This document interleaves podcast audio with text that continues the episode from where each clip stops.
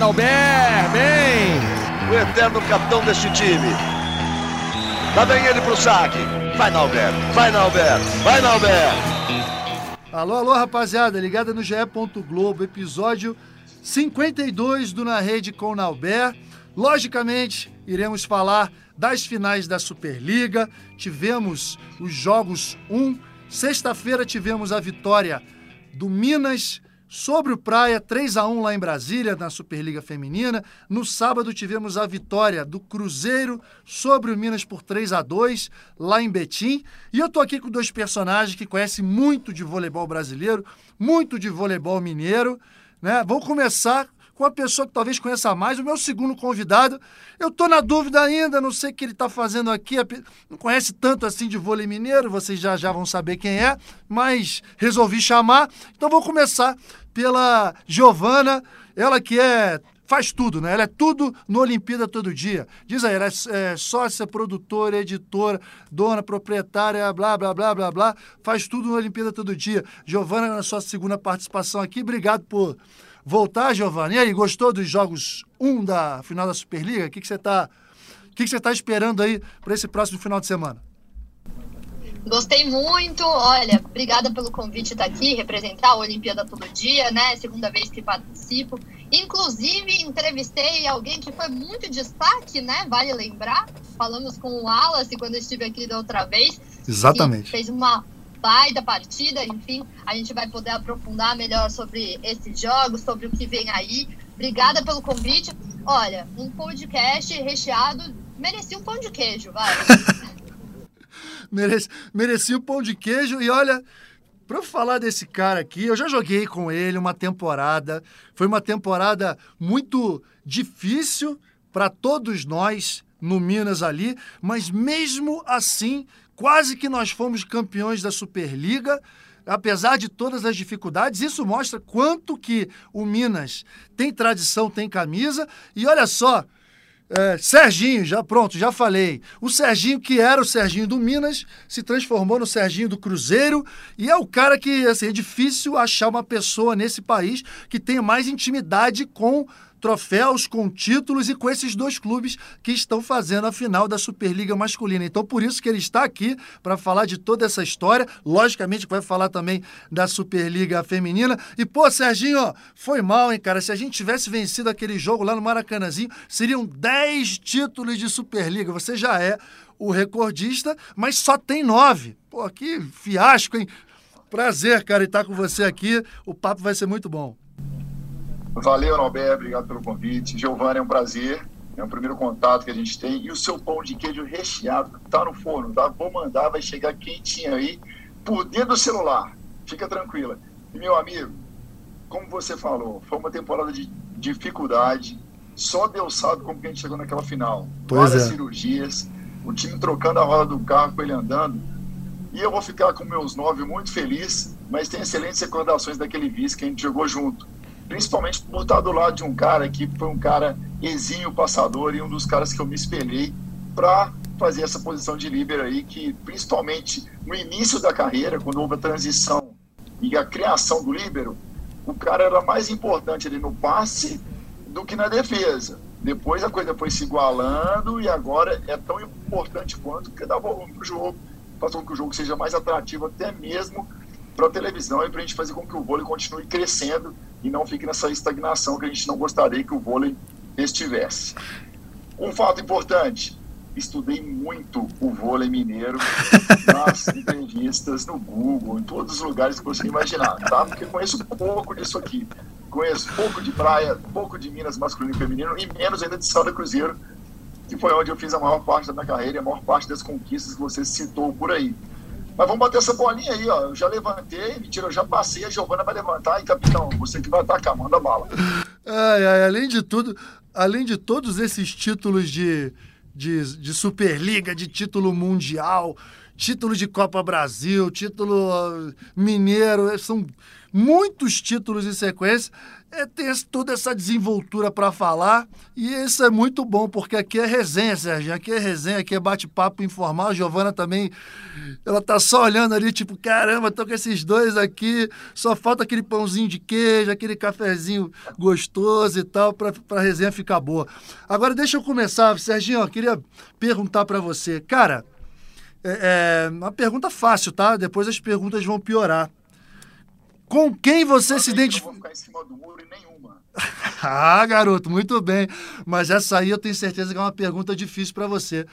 Com qual dos dois clubes você se identifica mais? Minas, você viveu uma vida inteira ali, categorias de base, depois muitos anos no adulto, e aí mais de 10 anos também no Cruzeiro, que é um time que é o maior, time, é o maior vencedor da história do voleibol brasileiro, incluindo o voleibol feminino também.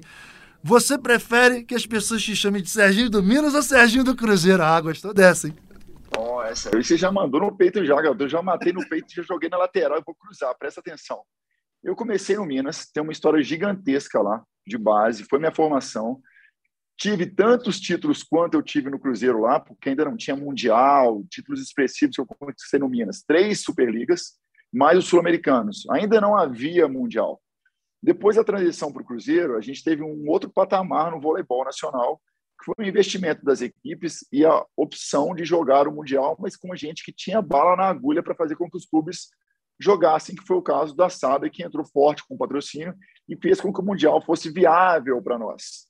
Então a gente come, começou a viver uma nova fase no vôlei e eu fui muito feliz lá jogando os mundiais também, uma experiência que eu tive internacional e eu costumo dizer que as pessoas que não conhecem o Brasil lembravam dos atletas do Brasil individualmente pela seleção.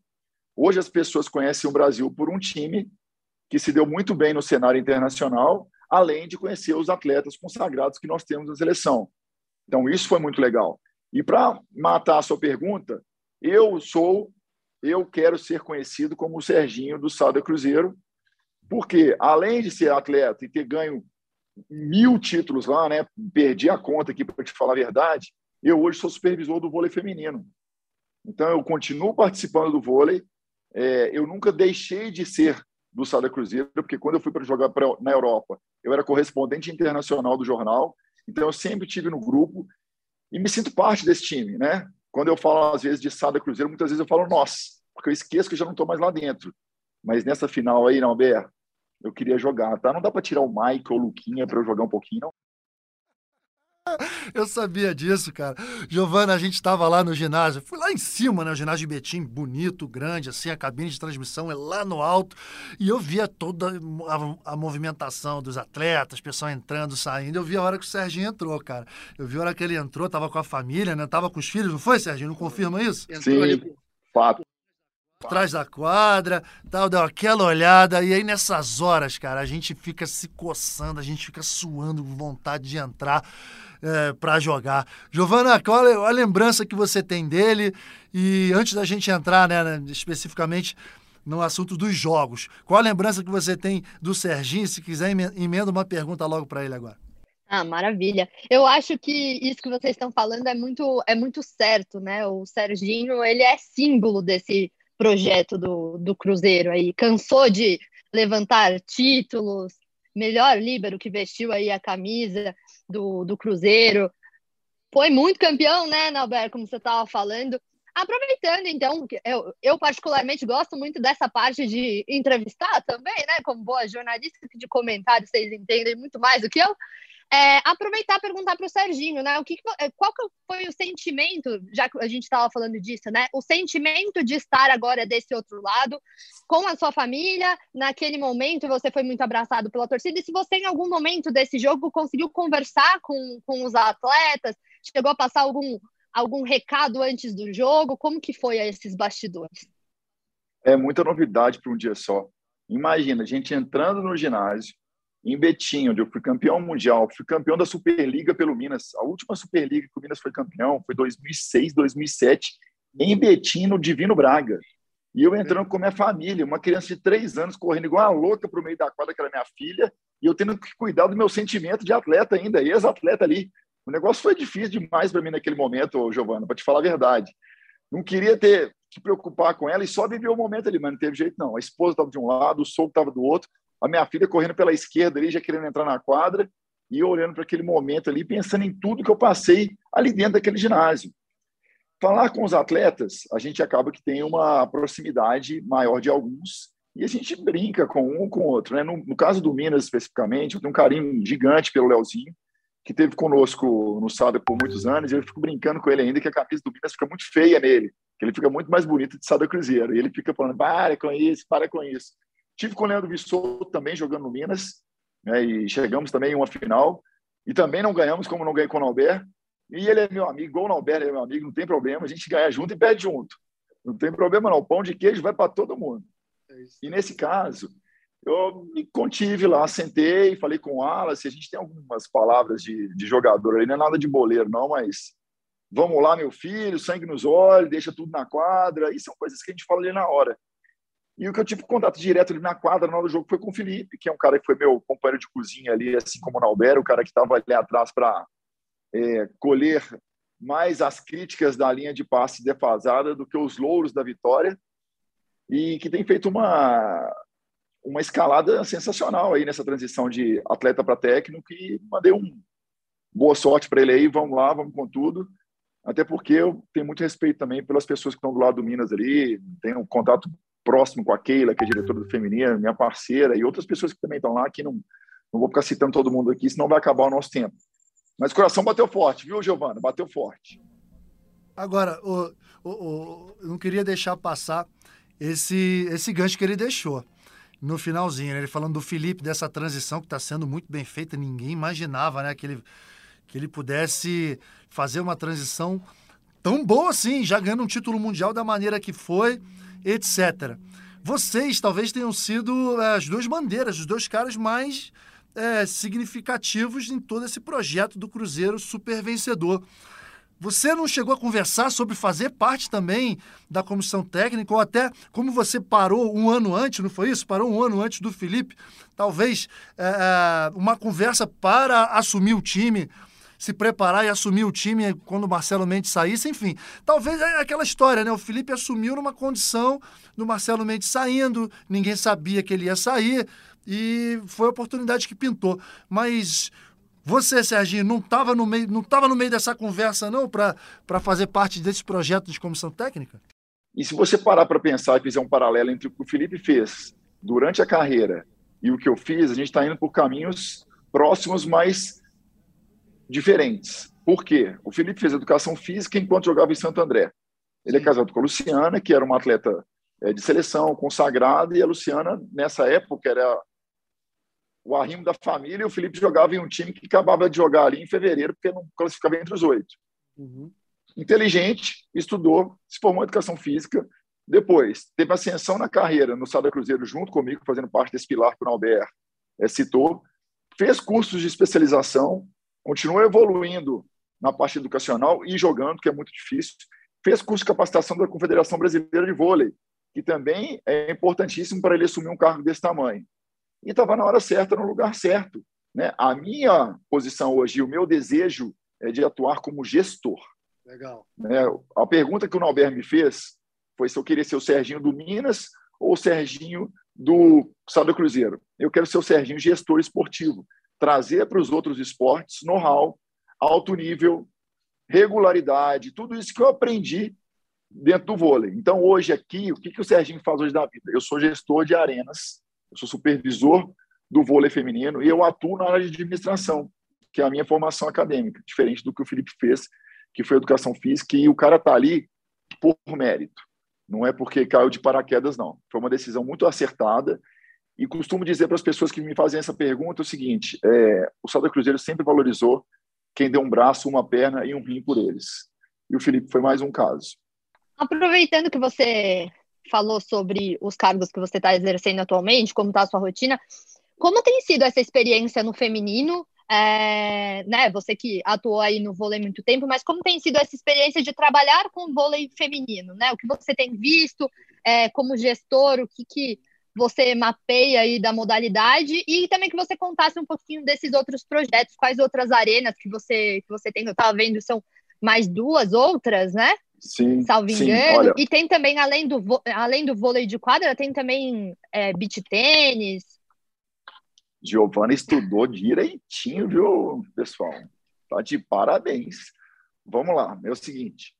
Em relação ao vôlei, a gente faz parte de um projeto é, que visa chegar onde o masculino chegou. Então, nós temos a base aqui, nós temos projetos sociais que alimentam a base, e a intenção é que esse time chegue na Superliga A. Esse é o primeiro ponto. Então, enquanto a gente estava na Superliga de acesso, e a gente conseguiu acesso da C para B, que é uma escada, né, nada mais justo do que simplesmente entrar na Superliga A por convite ou por condição financeira. Então a gente tem que passar por esse processo. O time conquistou o direito de jogar a Superliga B ano passado e perdeu descendo para a Superliga C novamente. O que, a gente fez em relação ao projeto? Estamos dando um passo atrás para reorganizar, para dar dois passos à frente. A gente tem base, mas a gente não pode ganhar uma Superliga C e cair no mercado numa hora que está todo mundo contratado. As meninas que estiveram conosco, que foram contratadas de, de última hora, elas têm valor, sim. Mas elas já podiam estar no nosso processo há mais tempo, e elas não estavam no nosso processo. E isso foi um dificultador. Aliás, as meninas que estavam aqui, a gente tem grandes valores, meninas que estão na seleção brasileira se despontando aqui, criadas no projeto, e a gente tem meninas que vieram de fora. E isso foi um problema. Meu telefone está caindo aqui, mas eu vou consertar e vou continuar o raciocínio, porque aqui é assim, ao vivo o bicho vai pegar. É isso E essas meninas, a gente está perdendo elas aqui na base, no final da base, porque a gente não tem adulto. Como eu vou propor para uma menina boa ficar num projeto, você não tem um adulto para ela se espelhar, para ela seguir? No masculino, a gente tem, consolidado. E é isso que eu estou aqui para fazer. Né? Eu trago know-how, a gente tem excelentes profissionais aqui, e a intenção é que a gente saia da C para B, da B para a Superliga, para ter dois times em dois campeonatos fortes com condição boa, porque um patrocinador que investe a gente tem, um entusiasta do esporte a gente também tem. A gente precisa agora de organizar a casa para dar um passo de cada vez e tentar chegar aonde o masculino chegou, porque, vamos combinar, é extremamente difícil conquistar o que esse masculino vem conquistando. Se a gente chegar numa Superliga A nesse primeiro momento, já é uma vitória. E chegar lá no Mundial é surreal. A gente vai gravar isso aqui, eu vou guardar, e quem sabe no futuro a gente vai bater uma bolinha depois falar, cara, lembra aquele dia lá que a gente estava viajando sobre você como supervisor, agora está aqui no Mundial, em Doha, na Polônia, sei lá onde, na Itália, e o time ganhou. Então isso é muito legal. Sobre as quadras e minha atuação fora do, do vôlei, eu sou gestor de arenas. Eu também levo esse know-how para as arenas. Levo patrocínio, eu levo imagem, eu levo presença, e estou surfando numa onda que o Nauber, que é carioca, pode corroborar com o que eu vou falar aí. Fizeram um estudo agora no Rio, e hoje a gente tem mais pessoas atuando no beach tênis nas praias do Rio de Janeiro do que do vôlei. E eu estou surfando essa onda aqui. Aqui também é uma explosão de beach tênis, explosão nas quadras. Eu carrego vôlei? Sim. É o meu mercado principal? É. Dou aula? Sim. Tenho licenciamento de marca com organização e vendo para onde quiser. Eu tenho escola em Unai, que é quase lá em Brasília, mas é Minas Gerais. Tem escola em Carmo da Mata, para fomentar o vôlei e não deixar morrer. Mas falando de negócio, de business, hoje o beach tênis me dá mais dinheiro do que o vôlei, se você for pensar em relação a aulas e em relação a arenas, porque é uma febre. Joga todo mundo. Joga o Nauber, o tanto de ex-atleta do vôlei que está jogando beach tênis, eu conto rapidinho aqui na mão uns 10. Donos de arena, Perfeito. gente que já está rodando no ITF, são assim, inúmeros. E além de nós, meros ex-atletas, tem muita gente que nunca pegou numa raquete, que nunca praticou um esporte, que está praticando. É o casal que não se conectava porque o cara ia para o futebol, aí ficava na resenha, e a mulher ficava reclamando em casa que não chegava. É a mulher que não fazia nada, que detesta academia, mas que vai bater uma bola agora na praia. Eu mesmo tive no Rio agora aí com Wagner Fidelis no, no Leme, cara, sensacional, que vibe, que coisa linda. Bate uma bola, pula no mar, água de coco. Quer vida melhor do que isso, capitão? Fala para mim. Olha só, sobre, sobre isso que você falou, cara, eu notei três coisinhas aqui, que são bem interessantes para a galera que está escutando a gente. Começando pelo fim, né? Você falando do beach tênis. Cara, que febre. É inacreditável.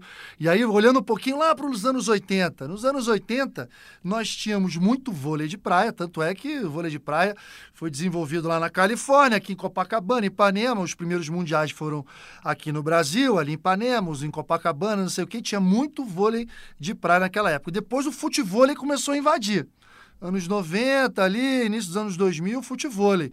E aí ficou essa, essa, não essa rixa, mas essa divisão entre futevôlei e vôlei de praia com mais futevôlei. Vôlei de praia sumindo. Agora, meu amigo, infelizmente o vôlei de praia tá raro da gente ver.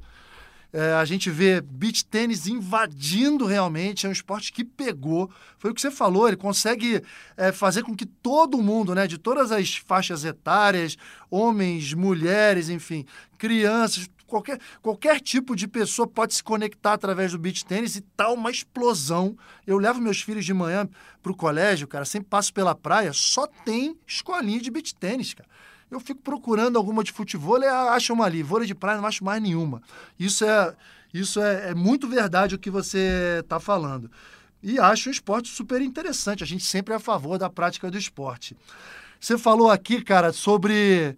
Vamos deixar registrado, Giovana, vamos deixar registrado isso aqui, porque daqui a alguns anos, né, o, o, esse projeto no feminino pode estar no Mundial assim, assim, assado, e eu vou lembrar, né, de 2006, 2007. Serginho, você sabe que aquela temporada que a gente jogou junto, cara, eu queria ir pro Minas porque tinha você, tinha o Ezinho, tinha o Rafinha, tinha o Rival, tinha aquele time que era cotado para chegar ao título. Mas naquele momento ali, um tal de Vitório Mediori, você sabe quem é muito bem, Vitório Mediori, pegou o telefone e me ligou, estava voltando do vôlei de praia lá na Itália, é, jogando playoff, ele falou, ele falou, ó, quero que você venha jogar é, aqui, porque eu quero fazer desse time não o melhor time do Brasil, o melhor time do mundo, e quero que você faça parte desse projeto. E eu queria, já aos 34, 35 anos, não queria trocar o certo pelo duvidoso, fui para o Minas. Não me arrependo, não. Mas olha só a sementinha que ele estava plantando ali. Então, de, de, de projeto longevo, de projeto consistente, essa galera entende. E a terceira coisa que eu anotei que queria falar, Serginho, é o seguinte: muito legal, cara, todo mundo que vai escutar, ver um cara assim que foi atleta até outro dia e já está tão preparado dessa maneira. Você falou do exemplo do Felipe, que estava pronto, que se capacitou, e você se capacitando também para gestão, administração, administração. Eu acho que você vai concordar comigo, é legal a gente falar. É, muita gente é, pleiteia, né? Ah, temos que ter mais atletas administrando, temos que, temos que ter mais atletas nos clubes, nas confederações, mais atletas, mais atletas. Aí eu faço o seguinte parêntese: atletas não, atletas preparados, capacitados, que estejam prontos para assumir cargos de gestão. Porque não é simplesmente sair da quadra e ir para um cargo de gestão que nem você está falando. Você se capacitou, cara, você se formou, você. Isso tudo. Então, porra, passa a ser um exemplo. Muito legal, muito legal isso tudo. Queria fazer essas três observações antes da gente entrar e falar das, Superliga, da, das finais da Superliga. Querem concluir esse assunto? Falar mais alguma coisa? Cara, nessa parte aí, vou só fazer esse, esse último comentário aqui. Eu sou palestrante. E nesse, e nesse tipo de palestra, principalmente quando eu vou para esse tipo de assunto, quando eu vou para palestra que são jovens, eu pergunto para eles quais são os planos deles. Porque eu sempre tive o plano A e o B, mas um coladinho no outro. Enquanto minha mãe falava, filho, estuda, meu pai falava, vai jogar. E não dá para ser diferente. Não dá para ser diferente. Para a galera jovem aí, que ama jogar vôlei, que é um fenômeno, que é muito grande, eu nunca fui fenômeno. Se cruzar comigo no shopping, você vai falar assim: esse cara desse tamanhozinho, com a perninha curta o braço curto, nunca jogou vôlei. Mas eu sempre quis muito. E deu certo. Mas eu também estou me preparando para o pós-carreira. Também me preparei para o pós-carreira. Então, esse é um recado para a juventude. Não se iludam em ser o maior, o mais forte, o mais bonito, Perfeito. que dá para chegar lá, mas também não se esqueça de estudar, para não ficar no meio do caminho depois e não ser um frustrado na vida porque não foi bem no esporte. Segue aí, gente. Falou e disse. Giovana, Posso só, é, já que a gente vai voltar para outro assunto, ficou uma vontade de fazer uma pergunta para você, Alberto. Quando você estava falando, é, só, só, só rapidinho, você estava falando para o Serginho que sempre dá vontade de jogar. Depois de um tempo, começa a diminuir a, vontade ou a vontade de estar em quadra é igual? Ai, ai, o Serginho vai. Daqui a uns 10 anos, o Serginho vai, vai se lembrar disso que eu vou falar aqui. A vontade sempre existe, cara. Quando a gente chega num ginásio, vê aquilo lá lotado, que nem estive lá em Betim. pô, torcida, aquela barulheira, aquele aquecimento, a música rolando. Cara, eu comecei a suar, a adrenalina, a adrenalina sobe. Mas é aquela história, né? A gente tem que se adaptar às fases da vida, se adaptar. Não adianta eu ficar com aquela nostalgia, aquela saudade, meu Deus do céu, que tadinho que eu sou, que eu não posso mais jogar aqui nada. Eu pego toda aquela emoção, tudo aquilo que está girando ali, cara, e põe no meu trabalho, que é hoje é o trabalho de comentarista. E tem que fazer a melhor coisa, a melhor transmissão, passar as melhores informações, passar a melhor emoção para o público que está assistindo. Então, assim, a, a, gente acaba se divertindo de outra forma, com a forma que dá para ser agora. Então, assim, é, é, é, o Serginho vai, ele vai confirmar isso que eu estou falando. A vontade, cara, de jogar sempre existe, mas a gente tem que saber que ninguém é eterno. Tem que, sabe aquela história do aceita que dói menos?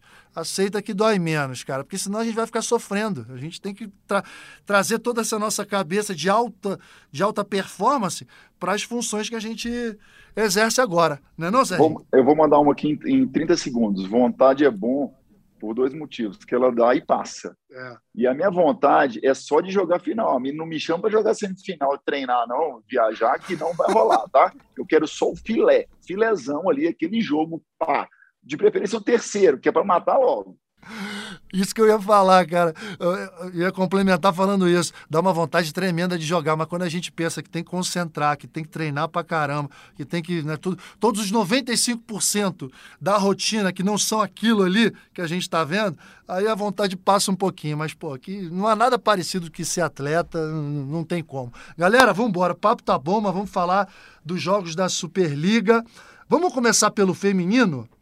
Né? Tivemos o jogo 1 Minas 3, Praia 1. Muita gente falava que o Praia seria o favorito. Né? Eu mesmo falei aqui alguns episódios atrás, acho que esse ano da Praia. Mas a gente viu um crescimento muito grande do Minas nos playoffs e que se confirmou nesse jogo 1. O que, que vocês acham para esse jogo 2? Está difícil para o Praia, o Praia tem que mexer, é, o Minas é só manter essa regularidade. Qual que é a ideia de vocês aí? Posso começar pelo Serginho, Giovana? Claro. Já vou mandar favor. aqui a minha opinião. Eu estou acompanhando direto, né, cara? Minas e Praia. Né? Eu, além de tudo que eu falei que eu estava fazendo, eu escrevo para o jornal O Tempo e sou comentarista do da rádio Super FM, né? Que são do grupo do Sada Cruzeiro. E eu tenho tido um acesso muito grande aos times, né? Percebi durante a temporada inteira, vamos falar de um fluxo né, geral de um ano, que o Minas teve muita dificuldade com lesão, com Covid, com lesão de, de Thaísa, que é importantíssima. Muitas atletas não estavam dentro do ritmo esperado na hora que elas foram contratadas. Por outro lado, o Praia, que não tem nada a ver com isso, não é bobo nada, tem um excelente elenco, foi ganhando campeonato. Ganhou um, ganhou dois, ganhou três com méritos. Então, tipo, deu três tapas na sua cara com méritos e ganhou moral. Cresceu. Só que agora o Minas estabeleceu né, o, o ponto de equilíbrio. E aí vai dificultar muito a vida do Praia, porque o Minas é um excelente time. E equilibrado é um time que, na minha opinião, está um degrau acima do Praia hoje. Hoje.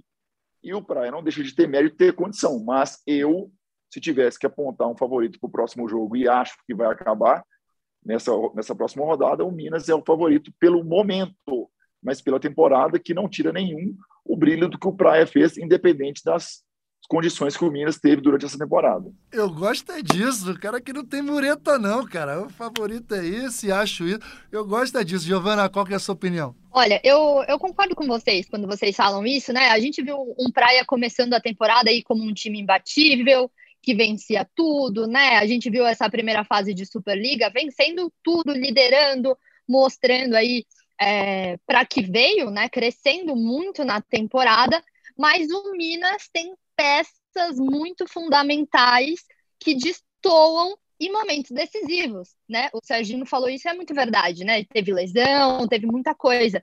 Então, a gente tem um Minas nesse momento bem mais forte, que cresceu durante a temporada, né? E tem a Macris de um diferencial gigantesco que a gente não pode esquecer, né? Que pode ser um, um grande diferencial, que vem resolvendo, é um elenco muito bom. Eu, particularmente, é, acompanhando nas redes sociais, acho que o Minas também é, é uma equipe que está muito sincronizada. Você vê as meninas né, é, celebrando muito e até convivendo muito, né, nas redes sociais. Então a gente vê que é um clima muito bom e que isso também faz faz diferença, né? Então a, a Macris ali também puxa todo mundo para jogar nesse nesse alto nível, mostrando a evolução da equipe. São duas equipes muito fortes, muito tradicionais. Eu já sou um pouco mais em cima do muro nesse sentido, porque acho que pode sim estar aberto, né? Eu acho que a gente teve aí um primeiro jogo, a gente tem uma primeira vitória, mas não tem mais bobo, né? E nenhuma das modalidades, muito menos no voleibol. Pode ser que acabe nesse segundo jogo, mas eu também não, não cravaria. Eu cravaria o Minas um 60-40, vai. É, para complementar o que vocês falaram tão bem, é, eu concordo com o Serginho, o time do Minas é mais time, é um time mais completo, é um time que as jogadoras estão mais acostumadas a, a ganhar, um time mais cascudo, é o atual bicampeão, né? Se a gente for contar aí Superliga 18-19, não tivemos a conclusão da Superliga é, 19 e 20 por causa da Covid, depois de 2021, é o time que vem vencendo as Superligas, chegou muito bem, acho que uma peça fundamental que assim deu deu uma, uma, um upgrade no time do Minas foi a turca Nerima Ozoy, que está jogando demais a partir dos playoffs, teve vários problemas durante a fase classificatória. Mais uma vez ela foi a melhor jogadora, mais uma vez foi a maior pontuadora, fez 19 pontos. E a gente sabe que o Minas joga muito pela entrada, principalmente agora, né? Que a Coutinho deu uma. É, é, teve esse problema, voltou para os Estados Unidos. A Kiz ela fez 14 pontos no jogo 1, mas o jogo está bem concentrado ali, meio e ponta. Pridaroit e Ozói fizeram juntas 32 pontos, né? Foram 19 da Ozói, mais 13 da Pridaroit, e a Macris está se aproveitando muito bem disso. Acho que o Paulo Coco fica uma, um, ponto de interrogação aqui no que ele vai fazer para o jogo 2. E aí, é, enfim, quero só conversar com vocês sobre isso. O, o Praia cresceu quando entrou a Tainara, quando entrou de ponta.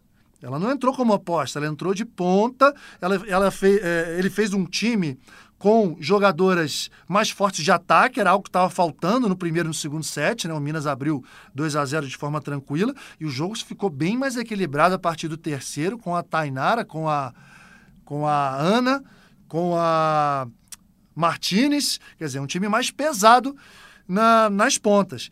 Talvez ele venha com esse time já de início para esse jogo 2. Serginho, se você fosse o técnico, você faria o quê?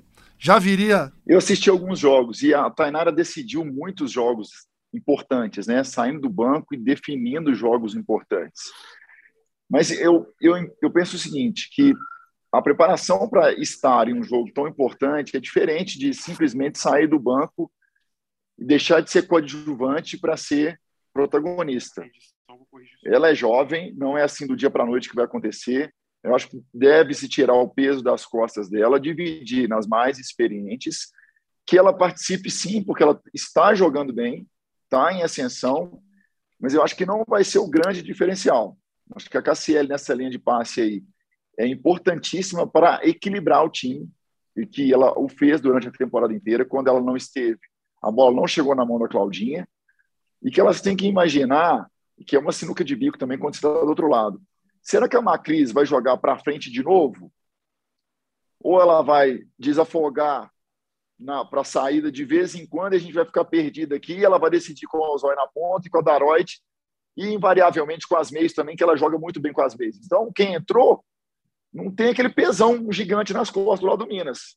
E a gente, muitas vezes, o torcedor está apostando muito nela no Praia, na Tainara, e não é por aí que eu acho que funciona. Isso é uma opinião extremamente particular. E um adendo, Giovana, eu quero mesmo é que ver três jogos, tá? Por mais que eu tenha uma opinião que o Minas vai ganhar. Isso, eu quero ver 50 48 no tie-break, terceiro jogo. Jogo 3, jogo 3, queremos jogo 3, pô. É bem melhor. A gente chega na final, a gente demora tanto tempo para chegar nessa final. Tem toda uma fase classificatória, aí chega na final, pô. A gente quer usufruir ao máximo desse grande momento, não, Giovana? Quanto mais, melhor, né? Pra gente, pra gente que tá aqui desse lado, melhor ainda. Mais para analisarmos, mais para aproveitarmos, mais show. E é exatamente isso que vocês falaram, né? Uma campanha, né? Os dois melhores times aí, então é é só a parte boa pra gente. A galera que tá em quadro que tem que ralar, o pessoal, o pessoal do Minas talvez não concorde com a gente, mas vamos lá. É, e eu, eu também concordo um pouco mais com, com você, Nauber, nesse sentido. Assim, é, esse set que o, que o Praia ganhou foi o set com a, com a Tainara, com a Ana, com a Dominicana de oposta. E eu aposto também nesse, nessa segunda partida num, num Praia mais agressivo, né? De chegar mais agressivo. Acho que faz todo sentido também, porque agora a gente está indo para um tudo ou nada, né? Então, pegar essas peças ali do do que funcionou, né? Do momento que, que o time esteve melhor na partida, que conseguiu ganhar um set, para então fazer o, o possível para levar para o jogo 3. É, mas é um xadrez. É um, é um xadrez aí. O Paulo Coco ele deve estar tá pensando, porque, Serginho, ó, faz muito sentido o que você está falando. Tem a Tainara como, uma, como um coringa, né? Pô, ela entra ou de oposta ou como ponta. É, mas é, é fato que o time que o time melhorou quando ela entrou. E também é fato que mesmo com a Cassiele em campo, né, com um time pouco mais organizado no passe, as meios jogaram pouco no Praia, né, pontuaram muito pouco. Enfim, o que, que ele vai apostar de início? Porque não existe é, é, é teste, não. Existe ele tem que acertar ou acertar, porque é o último jogo da temporada se as coisas derem errado, né? Enfim, o problema é do Paulo Coco. Eu voltei, é, eu votei no Paulo Coco como melhor técnico da temporada e eu tenho certeza que agora ele vai mostrar isso para mim, de que eu fiz o voto certo nele. Não é não, galera? Porra. Fala sério, cara, ele tá lá para isso, né? Ele vai ver aí no dia a dia, no, no nos treinamentos, quem que vai estar tá melhor para ele poder apostar em alguém. Mais alguma coisa sobre o vôlei feminino ou podemos ir para esse jogaço que foi Cruzeiro 3, Minas 2 no masculino? Diga aí. Que é fechar a conta e passa a régua. É, né? Então tá tudo dito, tudo falado, galera. Vamos de vamos falar desse jogaço. Cruzeiro 3, Minas 2. O Minas chegou a estar tá vencendo por 2 a 1 venceu o terceiro set de forma arrasadora, 25 a 14. E muita gente chegou a pensar, falar assim, Ih, hoje o Minas vai vir aqui, vai vir aqui, vai surpreender. Só que esse tal de Cruzeiro, cara, que que é isso? Que, que aura! O time venceu o quarto set, venceu o quinto, a torcida, a gente estava lá no ginásio, viu, né? O volume da torcida aumentou o time respondeu e o Cruzeiro acabou vencendo por 3 a 2 Ó, vou falar já, já de cara, falo a minha opinião. É, a gente não sabe onde vai ser o jogo 2, é muito provável que seja em Belo Horizonte, uma confusão nos bastidores aí tremenda. Primeiro ia ser em Maringá, e aí a iluminação não ficou boa para a Globo, que vai transmitir. E aí passaram para Uberlândia. Mas aí Teve algum problema grande aí nos bastidores, talvez o Serginho possa até falar melhor sobre isso. O Minas resolveu, faltando quatro dias, de que ia tirar as, as cadeiras do ginásio, do ginásio do Minas, que é fantástico, que é maravilhoso, para tentar é, comportar 5 mil pessoas, que é a capacidade mínima para os jogos de final de Superliga. Eu fico me perguntando, mas, pô, isso aí não poderia ter sido feito antes, cara? Isso aí eles não poderiam ter tentado isso bem antes? Alguma coisa nos bastidores aconteceu para que eles tomassem essa decisão aí, faltando alguns dias. Mas é bem provável que o jogo seja no ginásio do Minas no domingo de manhã. Então, o Minas agora vai ter uma vantagem, digamos assim, que foi construída por, por, por ter sido primeiro é, na fase classificatória. E na realidade, né, Giovanni e Serginho, é, o time chegou em primeiro lugar e se fosse na configuração que eles queriam, que era Maringá, e tudo, seria desvantagem, porque o primeiro jogo lá em Betim, Cruzeiro 100%, e lá em Maringá, na minha opinião, seria campo neutro. A melhor, o plano A deveria ser esse que está acontecendo agora. Mas, enfim, muita coisa acontecendo nos bastidores. Jogo 1, um, acho que o Minas teve a chance e não conseguiu vencer. Acho agora que que fica muito difícil pensar no, uh, no, no, título do Minas, né? Acho que o Cruzeiro já era favorito, na minha opinião era 60-40, agora aumentou. Agora já vai para 70-30, 75-25 e o Minas vai ter que correr muito atrás. Digam, meus amigos, agora vamos começar pela Giovana. Vamos lá, vamos lá. Falar primeiro um pouquinho desse, desse jogo, né? Antes de, de falar essa questão da quadra. O Wallace ali desequilibrando, mostrando, né? O, o porquê, o que tem de currículo, decidindo um jogo tão importante. Acho que o time cresce na hora que precisa. exatamente isso que você estava falando, né? A gente viu o Minas numa fase regulamentar muito boa, muito melhor deles nessas nos últimos anos, liderando uma campanha, tendo uma regularidade, mas na hora da decisão ali, é, o time cresceu e vamos combinar que Estada Cruzeiro, vocês sabem melhor do que eu, né? Tem jogadores experientes em vencer, um projeto aí muito vencedor, foi inflamado pela torcida, e aí eu já vou emendar um pouco essa questão do, do mando, porque eu também concordo, né? Acho que ter um campo que acaba sendo neutro não ajuda, porque a torcida inflamar, a gente sabe o quanto impacta, né, emocionalmente, ajuda ali, né? E nada mais justo do que premiar a torcida com um grande jogo, né? Acompanhou toda a fase regulamentar.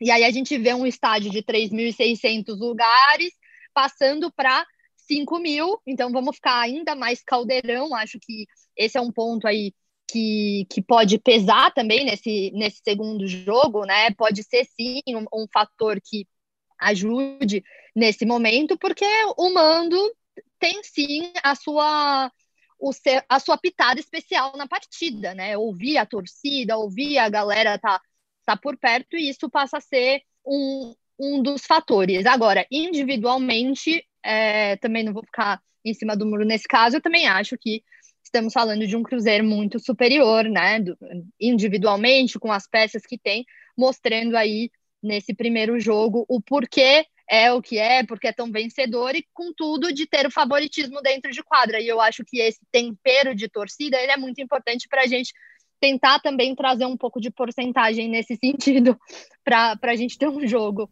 é, equilibrado. E acho que, enfim, promete, é, mas eu não sei se vamos para o jogo 3. Pois é, então, acho que é, todo mundo imagina o Cruzeiro fechando no jogo 2. Se bem que lá no ginásio do Minas, acho que é o único ginásio que é, o Minas treina lá, que os sócios vão estar presentes, que tem, tem todo um ambiente para o Minas. Qualquer outro ginásio fora dali, né, o Serginho sabe muito bem, seria torcida para o Cruzeiro, cara. É, o Cruzeiro, por ser um time de futebol, certamente seria a, a maior torcida teria a maior vantagem. Serginho, e aí, o que, que você achou? Olha só, antes de mais nada é o seguinte, você tá, você faz parte desse projeto do Santa Cruzeiro, mas eu sei que você é um cara de opinião, então você vai dar a sua opinião aqui de forma imparcial em relação ao resultado, em relação à tendência e favoritismo.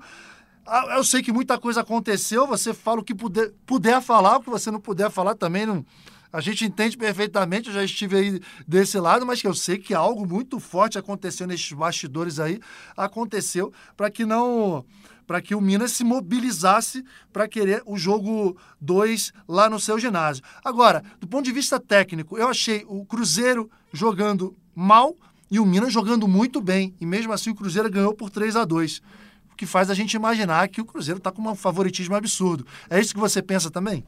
É sobre o jogo, cara, vamos, vamos entrar nesse assunto primeiro. Né, eu estive lá e, e, achei que o Minas variou bem o saque. Variou muito entre o flutuante e o viagem em vários momentos, que criou essa dificuldade, principalmente no set que ganhou, quebrou a linha de passe do Cruzeiro. Né, é o que a gente falou. Perdeu a culpa do passe e realmente, em alguns momentos, ele dificulta muito a, a sincronia do jogo. Né? Então, um flutuante, um viagem, um flutuante, um viagem. Não achei que o Rodriguinho rendeu tanto quanto rende e não achei que o Luquinha rendeu bem o quanto rende nesse jogo especificamente, mas por momentos. Tanto que o Cruzeiro virou e conseguiu ganhar o jogo. Também achei que o Minas foi superior, né, jogou mais tempo bem e perdeu uma oportunidade preciosa de matar um primeiro jogo ali e jogar mais pressão ainda. Mas enquanto atleta, eu entendo que a pressão toda de ser campeão é do Cruzeiro e que o Minas vem ali como um franco-atirador com condições porque tem um orçamento muito menor, tem menos peças de reposição no banco, eliminou Campinas, que era um time que estaria numa possível final, se a gente for pensar em peças em orçamento, e eliminou outros times também que batiam de frente com Minas ali com méritos. E além disso, foi o primeiro colocado, superando até mesmo o próprio Santa Cruzeiro, independente da condição. Pois é, Serginho, mas então, isso é um assunto interessante, cara. O Minas, com toda essa tradição, com toda essa camisa, e você faz parte de, dessa tradição super vitoriosa, terminou a, a fase classificatória em primeiro lugar, pro público em geral, para os associados que não são tão próximos ao time e que não sabem né, que o orçamento é bem menor e que, no, e que no, eh, o Cruzeiro realmente monta sempre times para ganhar, que tem um orçamento maior, etc. E tal. Acho que isso não conta muito para quem está torcendo. Né? Que que você acha que pode atrapalhar um pouco o ambiente do Minas? Porque, assim, essa história de franco atirador não sei se pro Minas funciona. Se fosse para um outro time, sei lá, para um Campinas, que é, não, pô, o Cruzeiro é favoritíssimo. Ah, porque eles têm um orçamento muito maior e nós estamos aqui tentando fazer o nosso melhor. Mas com uma camisa tão tradicional contra o Minas, você não acha que o peso e a pressão continuam sendo as mesmas? Estou só fazendo a pergunta. Cara, eu tô, eu tô pensando com a cabeça do Neri. Né? Eu tô pensando o que, que ele tá falando ali para os caras. Mas tá tirando a resposta, dos atletas. Tá é, vai, galera, vamos lá, nós estamos chegando com mérito, temos condição de ganhar. Né? Já ganhamos uma uhum. vez e podemos ganhar um campeonato também. Mas quem tem que ganhar é o time que tem maior investimento, isso é um fato. Mas na cabeça dos tá. atletas, de alguns que jogaram comigo e eu conheço, que são vencedores, os caras não pensam assim, os caras pensam, dá, vamos para cima que dá para nós. E do lado do Cruzeiro, às vezes, um pé no freio, mesmo sabendo que tem condição, que é um time com mais potencial, com mais banco para mexer, de pensar assim, nós temos que ganhar. O tal do temos que ganhar, por mais que você tenha experiência no assunto, ele atrapalha. As finais são feias. Uhum. O jogo final não é um jogo bonito, em nenhum esporte, porque é tenso. É sempre tenso uhum. e é muitas vezes feio de, de, assistir. Às vezes você assiste um classificatório, é muito, um jogo muito mais interessante do que um jogo desse nível. E entrando nessa parte aí de onde jogar, eu sou a favor do torcedor que foi ao, ao ginásio a temporada inteira ter o privilégio de torcer para o time na final. Sim, perfeito, cara. Independente de qual time Pô. seja, meu. O cara foi lá a temporada inteira, se dedicou, gritou, pagou passagem, alimentação, etc. Né? E agora, na hora de, do filé, vai jogar em outra cidade, em outro estado. É surreal. Então, assim, eles tentaram um mineirinho entendi. aqui. E a gente já tem uma briga aqui no estado, porque eles tentaram o Mineirinho, mas o Mineirinho entrou em uma fase de é, sair da mão do governo e Sim. entrar na mão de uma grande empresa, e o negócio não foi para frente, nem iluminação tem lá dentro mais. Então, nem a luz de vela você consegue fazer o jogo. Ponto. Que pena. Sucateado. Trocar né, o Minas com o ginásio extremamente moderno, o mais moderno da América Latina, para outro ginásio, na minha opinião, não é a melhor situação. Porém, contudo, todavia, no regulamento rege que você tem que ter acima de 5 mil pessoas e lá não cabe. Né? Também, na minha opinião, tem que ser revisto o regulamento. Né? Porque é muito difícil encher né, os, os ginásios. Feminino foi para Brasília. É justo com Minas e, e Uberlândia? Na minha opinião, não. Mas está lá em Brasília. Então, o torcedor perdeu o contato, por mais que tenha dinheiro envolvido né? Patrocínio, a gente sabe que faz diferença, hotel, tudo faz diferença, deslocamento, tudo faz diferença nesse, nesse bolo. E aqui, conversando com, com as pessoas dos dois lados, conversei com os dois lados sobre a situação. O Minas, sediando, vai ter maioria esmagadora de cruzeirenses lá dentro. Fato. Fato. E muitas vezes levar acha... para Maringá era uma alternativa para que a torcida se dissipasse. Serginho, você, você acha que vai ter. Vamos lá, jogo no Minas. Giovanni, escuta essa situação. É... Pô, torcedores do Minas, sócios do Minas. Vamos abrir o ginásio somente para sócios do Minas. Aí o cara vai lá, ele é, torcedor, ele é sócio do Minas, ele quer ir no ginásio, ele entra com a camisa do Minas e aí por baixo tira, tá uma camisa do Cruzeiro lá. Vai acontecer muito isso, você acha? Vai estar tá dividido? Em algumas situações, quando os, os dois times começaram a jogar, tinha uma separação por espaço. O cara associado com a camisa do Cruzeiro não podia ficar lá embaixo, no pé na quadra, não. Então eles colocavam a torcida do Cruzeiro lá na lua, que é quase lá, em, lá na lua Sim. mesmo. Que não dá nem para ver o jogo lá de cima daquele último andar direito, né? Eu que já sou pequeno, é. lá de cima o cara nem me enxerga. Só enxergava o Simon, o Leal, os caras de 2,20m, é. né? E aí eles separavam, mas eram assim, 3.600 é, assentos. 3 mil cruzeirenses, poderiam ser cruzeirenses minas tenistas, 600 minas tenistas para torcer para o vôlei. E agora, se fosse 5 mil, o meu, a minha opinião, são 4 mil cruzeirenses independente de ser associado ou não, e mil Minas tenistas. Então, o Minas também tentou tirar um pouco da força da torcida para inflamar o time, saindo daqui quando não podia estar no ginásio deles, que não cabia é, 5 mil pessoas, conforme o regulamento estabelece. Tentou ir para Uberlândia, mas também teve esse questionamento. Mas vamos para Uberlândia, a maioria da torcida é cruzeirense. Então a gente não tem um mando de campo. Então, nesse né, vai e vem aqui, hoje está na mão do Corpo de Bombeiros é, liberar ou não uhum. o Minas e o jogo vai ser lá, com é, maioria maciça da torcida do Cruzeiro. Porém, o Minas está jogando em casa, onde ele treina todo dia, e isso vai fazer diferença. É. Né? É, tipo o UFC, fechou o octagon, amigo, fechou a porta ali, o pau vai comer lá dentro. Né? Cada um que se cuide lá com os gritos que vem de fora. E ó, blinda aqui, vamos que vamos. Não tem outro jeito. É isso aí, é isso aí. Pô, Giovana, que situação, né? Situação surreal, né? Mas aí vale a gente fazer o comentário, eu queria que você falasse sobre isso também. Ficou acordado lá no início da Superliga, né?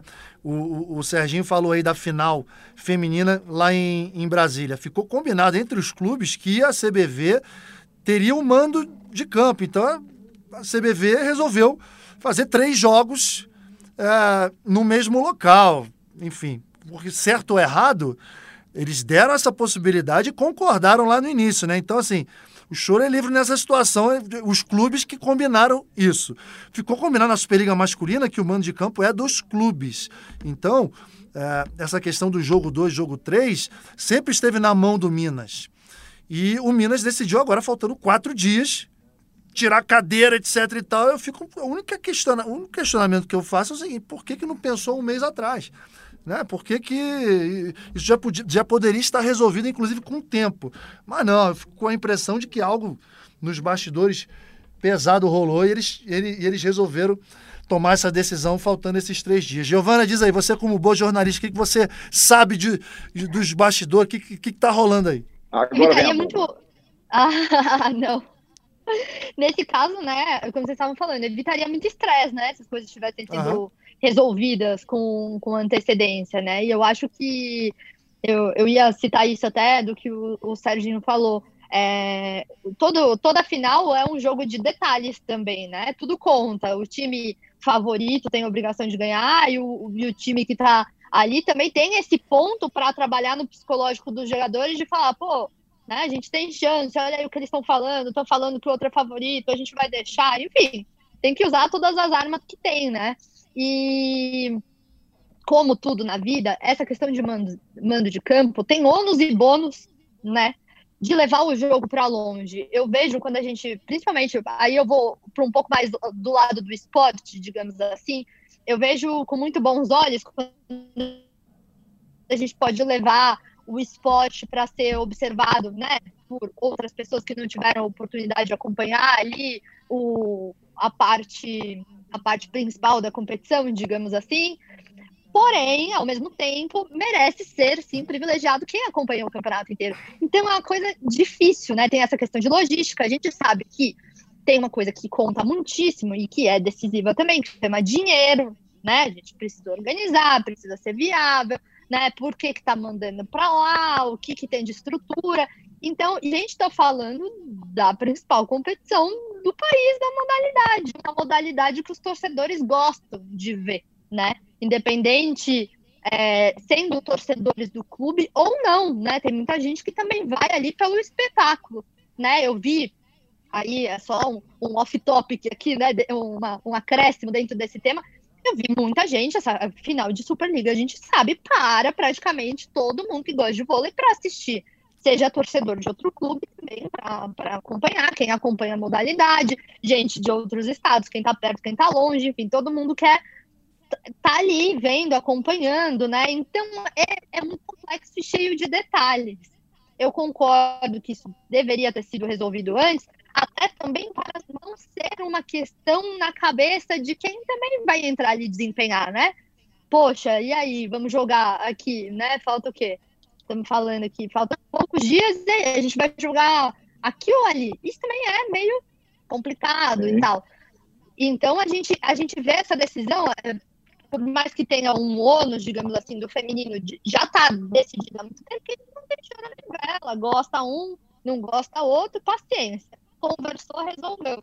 Então, acho que nesse sentido eu também concordo que isso deveria ter sido resolvido e ajustado antes, né? E aí, seja para ter mais torcida aqui ou ali, mas se já tivesse resolvido, pelo menos não criava o, essa questão e essa também curiosidade do que está acontecendo. Por que não tiraram as cadeiras antes? Bem é. pontuado. Pois é, é isso. Gente, eu estou aqui na confortável sala de podcasts na Globo de São Paulo. Estou aqui com o meu amigo Rafa Barros, estou aqui com a Queca, grande Queca. Quanto tempo que a gente não se via pessoalmente? Pela primeira vez a gente está fazendo todo mundo presencial, hein? E ela acabou de mostrar o relógio aqui, nós já estamos há uma hora falando, papo bom é isso. E eu vou ter que encerrar. Então, pô, queria agradecer demais a presença de vocês. Giovana foi show de bola voltará mais vezes, certamente. Vamos bater essa, esse papo gostoso. Serginho, ó, papo sempre muito bom contigo, cara inteligente, cara irreverente. Pô, e, pô, não preciso nem falar da quantidade de títulos e troféus. Sinto muito por aquele ano nosso, a gente tinha que ter vencido a Superliga juntos, mas enfim, ficou aí uma amizade, uma boa relação. E, cara, as portas estão abertas, cara. O que precisar, só dar um toque e vamos com tudo. Beleza, gente? Então, Obrigado a você, Giovana. Valeu, obrigadão. Valeu, obrigada, time. Obrigada. Valeu a oportunidade de estar aqui. Até uma próxima. Esperamos bons jogos. Serginho, show de bola, meu amigo. E ó, muito boa sorte, sucesso nos, nos novos projetos aí, beleza? Valeu, pessoal. Obrigado, Nalber. Se eu tiver lá no jogo, eu vou invadir a cabine, hein? pode vir, meu amigo. Pode vir, cara. Pô, pode. A coluna ainda tá boa, ainda te aguenta, né? Você, você gosta de montar, boa, vir no colo, é montar é nas costas, a coluna tá boa. É sangue no olho. Valeu? Valeu. Show, valeu, valeu. Show, gente, ó, episódio 52 concluído, muito bom. E ó, vamos ver aí, em jogo 2 das finais, sexta-feira feminino, domingo de manhã masculino. Será que vai acabar? Será que tem jogo 3? A gente está aqui na expectativa e semana que vem estaremos de volta, beleza? Obrigado a todos, até a próxima, tchau, tchau. Albert, bem! O eterno capitão deste time. Lá vem ele pro saque. Vai, Nalber, vai, Nalber, vai, Nalber.